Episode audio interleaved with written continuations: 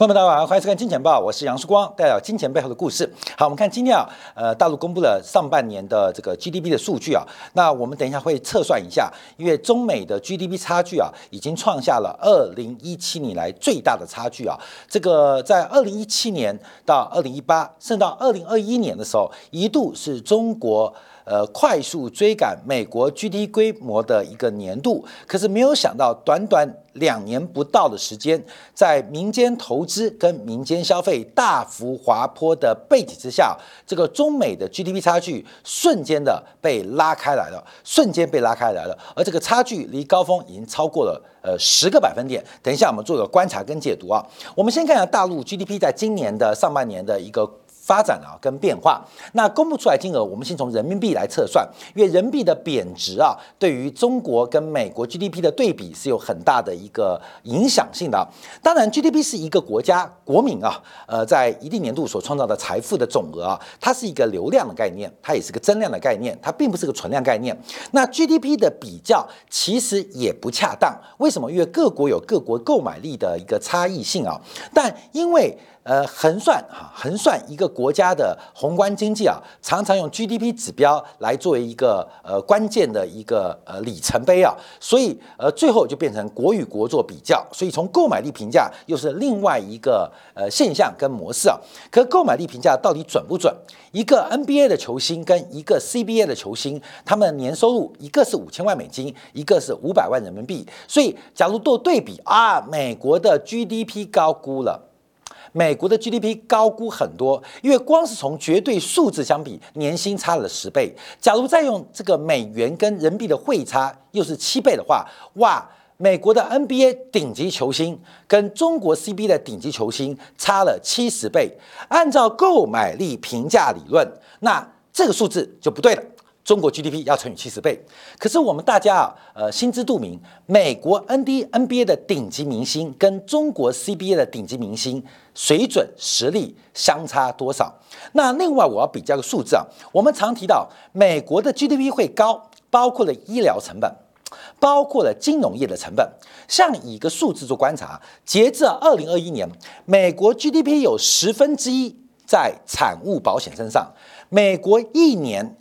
企业包括了个人，光是在产物保险买产险啊，什么火灾险啊、意外险啊、汽车碰撞险啊，就是中国的四倍有多啊，超过了两兆美金以上。那这也是发达国家的一个象征，就是发达国家会把这个风险进行转嫁。有的人觉得买这些保险。非常非常不值得啊！我缴了汽车险一万、两万、三万、五万、八万，结果这一年什么事都没发生，我这八万不就没有了吗？啊，常常有这种观念，可事实上这是个风险的转嫁，所以对于风险转嫁的意思，那化身成 GDP，那就要各自解读喽。像美国人就是笨蛋啊，花了两兆美金买这些保险是笨蛋，像我嗯不买保险啊，所以我的 GDP 就比较低。所以啊，这个 GDP 的衡算当中有购买力评价的干扰在。当中啊，也要做一个观察，可是能不能放大？所以就拿 NBA 跟 CBA 的球星收入，再看美国包括了社会，像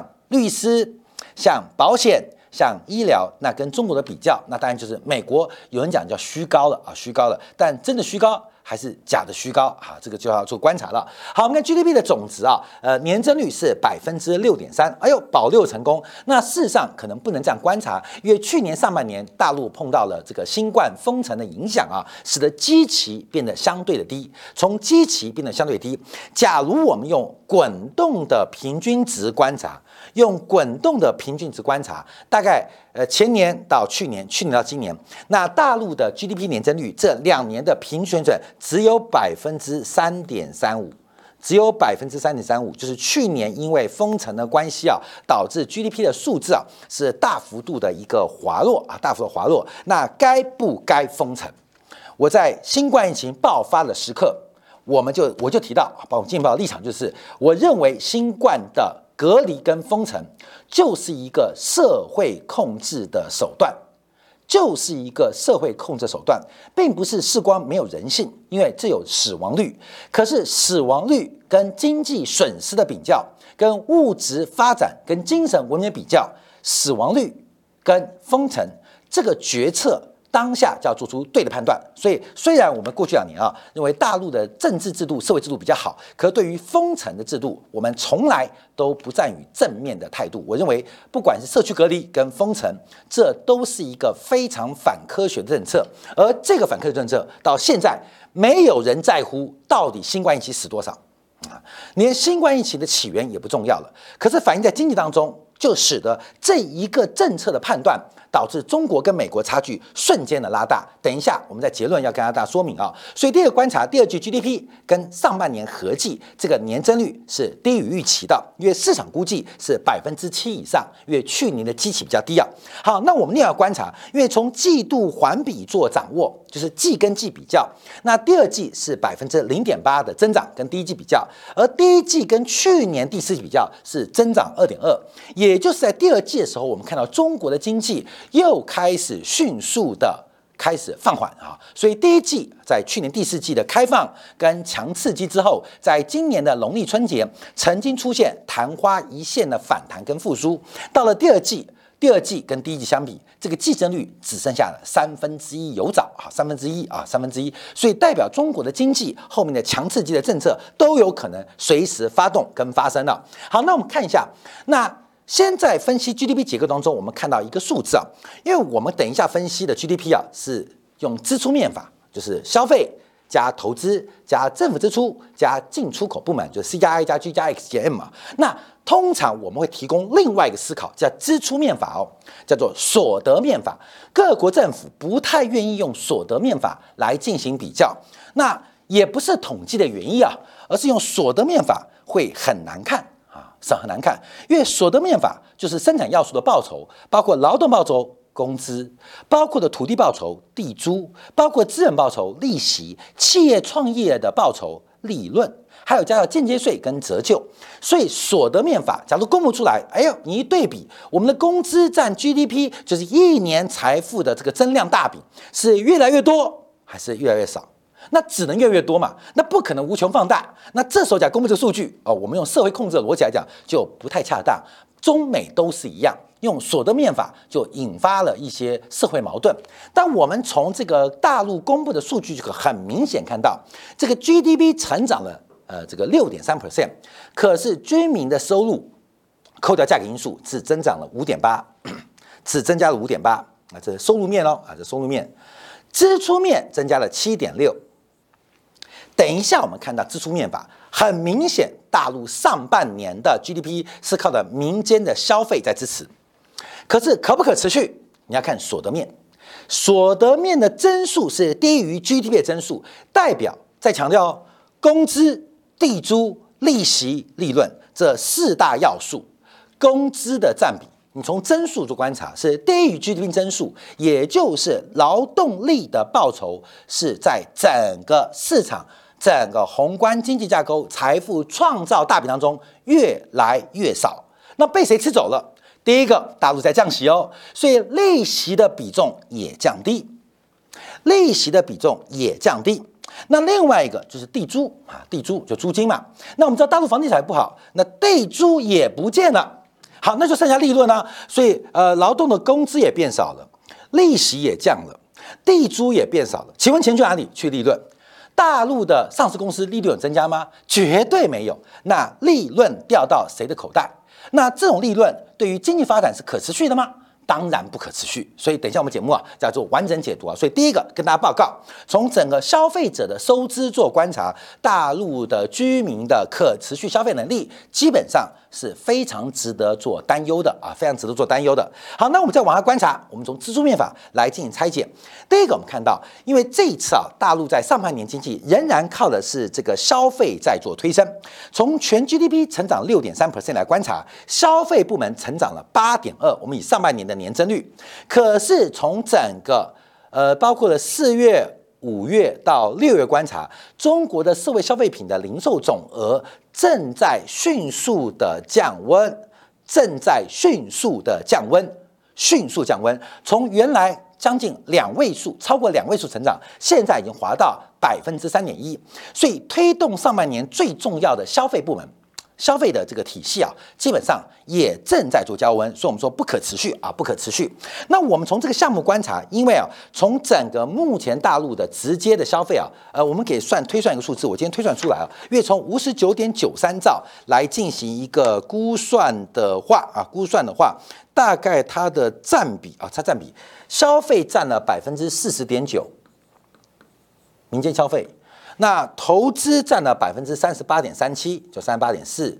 政府部门我们出估啊，大概是百分之十五点八八，十五点九，十五点九。进出口部门大概贡献了百分之四点七，加起来百分之百了。是这样算出来啊，所以我们看到中国的直接消费，当然政府消费也要算里面啊，而且这消费呃要看你怎么计算，但我们就基本上算出来是消费占百分之四十点九，中国的投资占百分之三十八点四，而政府支出大概十五点九。那另外这个支出啊，基本上也包括中央跟地方的这个财政收支啊，比较难计算啊，比较难计算，就跟城投债一样，这是全世界最复杂的数学问题。那进出口部门出口减进口是百分之四点七，是这样出来的，所以我们可以知道中国是一个以投资大带动的 GDP 市场经经济结构，那消费的增强能不能抵过投资的下滑？这就是中国经济的关键。所以，我们从消费之后，我们马上看投资啊，这消费部门啊，消费部门已经往下掉了。我们看投资啊，因为从投资的结构很明显，下滑速度是非常非常快，非常非常快。因为目前啊，中国。全投资部门年增率一到六月只剩下百分之三点八。我们从官方公布的数据啊，这个总金额是二十二点七兆，是二十二点七兆，二十二点七兆人民币上半年哦。其中民间部门超过一半，十二点八兆，十二点八兆。算一个数字哦，因为总投资是增加三点八，三点八 percent，民间投资是衰退零点二 percent，是零点二 percent。那剩下就是公部门投资啊。成长幅度应该接近八 percent，应该趋近八 percent，就是国进民退的迹象非常明显，国进民退的迹象非常明显。那我们再把这个数字做拆解，从这个民间投资做拆解的话，你会看到更悲观的现象，更悲观现象。第一个，中国的投资部门，投资部门大概有将近十分之一。甚至八分之一是来自于房地产，而房地产投资在今年上半年首度跌破了，首度跌破了四分之一，占全经济的总规模总 GDP 剩下百分之九点八，所以中国的投资非常仰赖房地产，中国的直接房地产占 GDP 的比重就将近十分之一，间接的比重更是超过了四分之一。呃，超过五分之一，接近四分之一，所以中国的房地产完全就是中国经济的火车头，所以成也房地产，败也房地产。而房地产可不可持续发展，那就要看房价所得比啊，跟房屋的存量，跟人口的结构。所以我们看到，为什么民间投资在上半年我们说不如预期，甚至叫大败。大败，国进民退。其实房地产投资，光是房地产投资就掉了七点九 percent，就掉七点九 percent。而房地产投资其中有将近三分之二是民间的过去的主导力量，所以在民间房地产，从恒大、碧桂园等等一堆企业，现海内外的债务都面临违约的过程当中，当然没有投资能力。可是也公布数据，制造业啊，制造业。制造业成长了百分之六点零，这数字啊，你一推就推出来了。那另外包括了基建啊，基建基础建设增加了百分之七点二，反正就三块了，就三块，就是房地产投资加制造业加基础投资，就是形成中国投资的三大块。那其中这个房地产的投资啊，大概占总投资过去大概是四分之一。那另外还有制造业跟基础公共基建的投资啊，铁路、公路啊，铁公鸡嘛。但你把民间投资跟政府投资放进来，你会发现制造业虽然投资增加百分之六点零，基础建设虽然增加百分之七点二，可是全部没有民间投资的影子。所以，我们站在一个这个民间的角度，为什么一直对于大陆经济非常的悲观？因为整个民企的信心是完全垮掉，完全垮掉，这是有点。问题了，有问题啊！这个没有民间企业的这个投资啊，基本上现在中国就失去了第一个当下的 GDP 数字。那未来长期对于就业、对于劳动市场的需求都会产生至关重要的影响。这是大陆官方统计局所公布的数字啊，公布的数字就今年上半年。好，那我们再往下观察，那出口部门，出口部门是正贡献。那为什么出口部门是正贡献？因为出口部门就是出口减进口，在国内的民间投资不足、设备进口放缓之际，所以 M 变小了。虽然出口也变小，可是进口衰退幅度大过出口衰退幅度，所以在进出口部门它形成了一个正贡献，形成正贡献。而这个正贡献来自于内部的投资，特别是投资的不足所导致的。所以我们可以这样观察，再加上地方政府债务存量高企，所以使得 C 走高。I 大跌，尤其明年后是大跌，G 持平，那进出口反弹，就形成了今年上半年的大陆 GDP 的一个变化。好，那我们现在就要观察两个国家相对的比较。其实用 GDP 的比重做比较并不恰当，可是可以比较相对的关系，相对的关系。我们先看一下，有一个魔杖，有个魔咒，因为当年呢，西德，西德一度追上美国 GDP 的六成。但因为西德的人口跟规模比较小，所以我们只能看到二战之后最靠近美国的一个是苏联，苏联的 GDP 在七年代末期啊，一度来到美国 GDP 的百分之六十七到百分之七十左右啊，这个数字啊，因为苏联的经济数据啊并不是很公开，这是苏联的规模。后来追上美国的是日本，就这个数字哦，七十二点五 percent，所以感觉啊，七十 percent 是一个魔咒，你知道吗？你或许能够。追上，可是不可能维持，甚至不可能变大。什么是七十 percent？就是日本的 GDP 规模在二战之后最高峰，最高峰一度是美国的百分之七十二点五。苏联在七年代末期，当时美国陷入的石油危机、跟滞胀的压力，还有内部的这个雅痞呀社会运动，所以苏联最高的时候。追到美国百分之七十 GDP，而中国最高峰时候在二零二一年，当时中国 GDP 一度高达美国的百分之七十五点五。按照这种发展速度，其实每年两个 percent 追啊，其实不太久的时间。啊，不太久时间，应该就可以追上美国。可是从二零二一年，特别是去年的一些相关政策，让整个政策忽然拉开。所以，我们看今年上半年，我们经过测算，一个是用大陆国家统计局的报告，一个是美国国会办公室的报告跟预测，上半年中国的 GDP 占美国 GDP 只剩下百分之六十二点九，只剩下百分之六六十二点九。所以就要观察哦，因为这个数字就要开始回测。二零二一年是不是中国的经济规模或经济的含量最接近美国的时刻？这个讲的有点难过。在中华民族伟大复兴的这个梦想当中，可能这个梦想已经会很久不可能被兑现。二零二一年会不会是中国最接近美国的时刻？因为当时七十五点五 percent，可是现在。按照两边中美两国双方公布的 GDP 规模，现在剩下六十二点九，六十二点九是什么意思？是二零一七年的水准。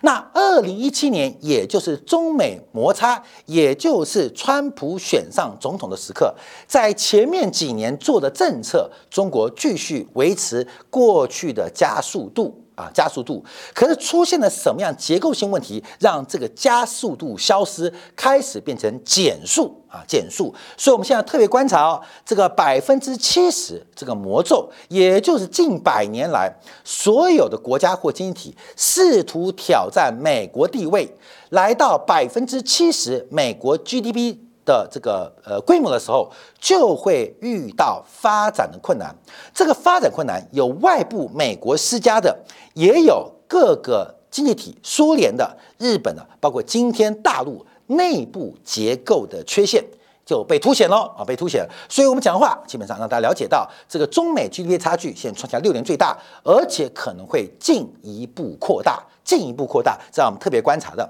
所以我们就要往下观察。因为过去十年，过去十年，我们过去十年，我们看啊，人民币对美元其实从原来的六点零一，二零一四年开始计算，到今年的大概七点一七，将近七点二，其实这十年人民币的贬幅也高达二十 percent，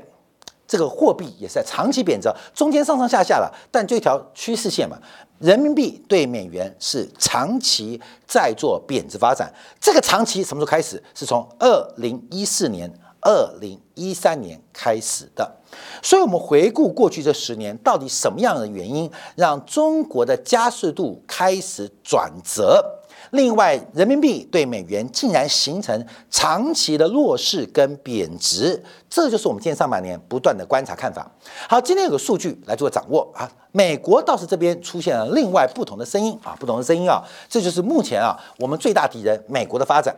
以二零一九年为基期，经过两年新冠疫情之后，美国的制造业的规模忽然出现非常意外的暴冲啊，暴冲，而这个现象。是近代五十年没出现过的发展。我们从日本、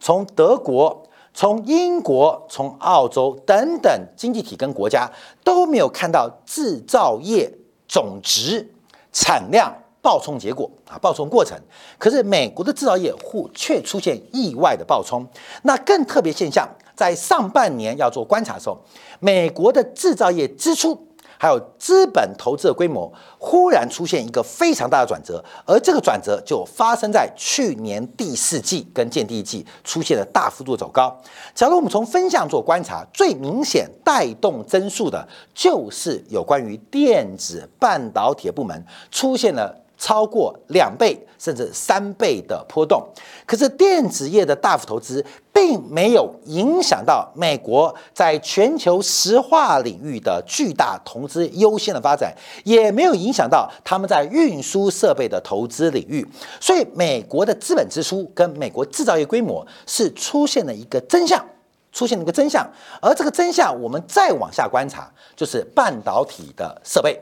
半导体设备的进口规模。美国几乎是完全完完全全替代了中国市场份额。那当然，美国很过分啊，给中国的这些出口的限制。可是为什么这个出口限制会发挥？因为我有市场跟你换管制。所以像荷兰的 ASML，像这个日本的东京电子，为什么愿意尊重、为会执行美国对中国的禁令？因为美国把市场给打开了，从没有变成有。所以我们看到，从整个市场规模当中，包括像日本。包括欧盟最近对于过去几个季度、几个月份对美国的资本支出出现大幅度的扩充，大幅度的扩充，这就是一个非常特别现象。最后一张图啊，最后一张图，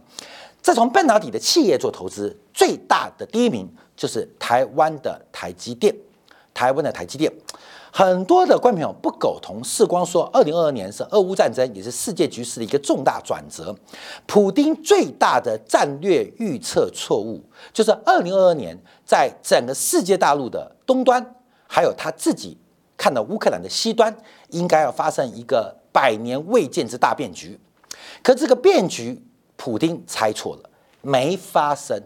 没发生。不仅没发生，也让台湾从资本。技术人才的转移出现了一个黄金的破口，这个我不得不讲，就很像一九三七年，当国民党政府跟日本在上海激战的时候，大量的物资跟设备利用这三个月时间往西部转移，往四川、往重庆进行转移，也争取到后面八年抗战的一个这个战略的一个时间跟空间，这个人才的转移。设备的转移、原料的转移、资本的转移，在上海那三个月战争当中，基本上产生了非常非常关键的一个转变。而现在我们看到，这个转移也正在发生。日本三个月不能面掉蒋军，它后面的代价就是八年抗战，日本几乎是绝种的结果。而台湾作为美国的马前卒，而这个黄金的窗口也正在替美国打开，分享给所有的观众朋友。好，稍后我们进入广告，再观察一下美国 CFTC 啊商品市场变化，因为中国的强制机会不会出来？中国的强制机会不会呃如预期的增加？随着这个中国第一季、第二季 GDP 数据，尤其是投资项目的大幅下滑，那强制期跟大水。会不会出现？这跟 CFTC 乃至于全球的商品创面有什么关系？需要片刻在经验部分为大家做进一步的观察跟解读。